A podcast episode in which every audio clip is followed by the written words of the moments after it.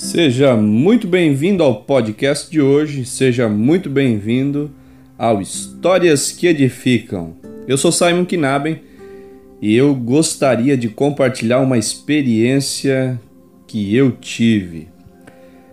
Quando estava indo em direção à igreja essa semana que passou, um carro assumiu a frente do meu veículo. E quando ele assumiu, eu notei que a seta estava acionada, a seta da esquerda. Não sei se aí na sua cidade vocês chamam de seta, de pisca, mas aqui para nós é seta. E a seta da esquerda daquele carro estava acionada. Passou a primeira rua à esquerda e, e o carro não entrou. Passou a segunda, a terceira, a quarta rua à esquerda, a seta estava acionada e ele não entrou. Lá na frente, deu seta para a direita e aí então entrou. E algo falou forte ao meu coração. E, e eu pude compreender que a seta não tem o poder de virar o carro à esquerda quando ela é acionada. O que faz o carro virar tanto para a direita quanto para a esquerda é o volante, é a direção. Quando ele é acionado, o volante é acionado, a direção é acionada tanto para a direita quanto para a esquerda, ele faz então o carro se mover para a direita ou para a esquerda.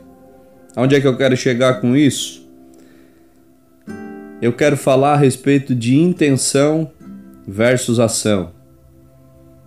Quando eu olho para você, ou quando você olha para mim, você vê intenções ou você vê ações? Quantas vezes olharam para mim e talvez pensaram: agora ele vai empreender um negócio novo, agora ele vai entrar numa faculdade, porque eu, com as minhas atitudes, o meu vocabulário, a minha conversa, dava para eles a impressão que eu ia fazer isso. Eu estava com a seta ligada. Passados uns tempos, viram que eu tomei atitudes totalmente diferentes daquilo que eu representava que iria fazer. Vamos pensar nisso. Somente ter intenções não muda o destino da nossa vida.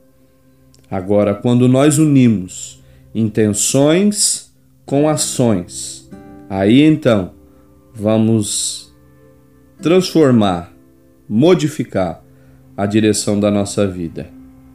E ah, nunca esqueça, dê seta e acione o volante, a direção da sua vida, sempre para coisas boas, porque tudo nessa vida é plantio e um dia nós vamos colher. Um abraço, obrigado por estar com a gente.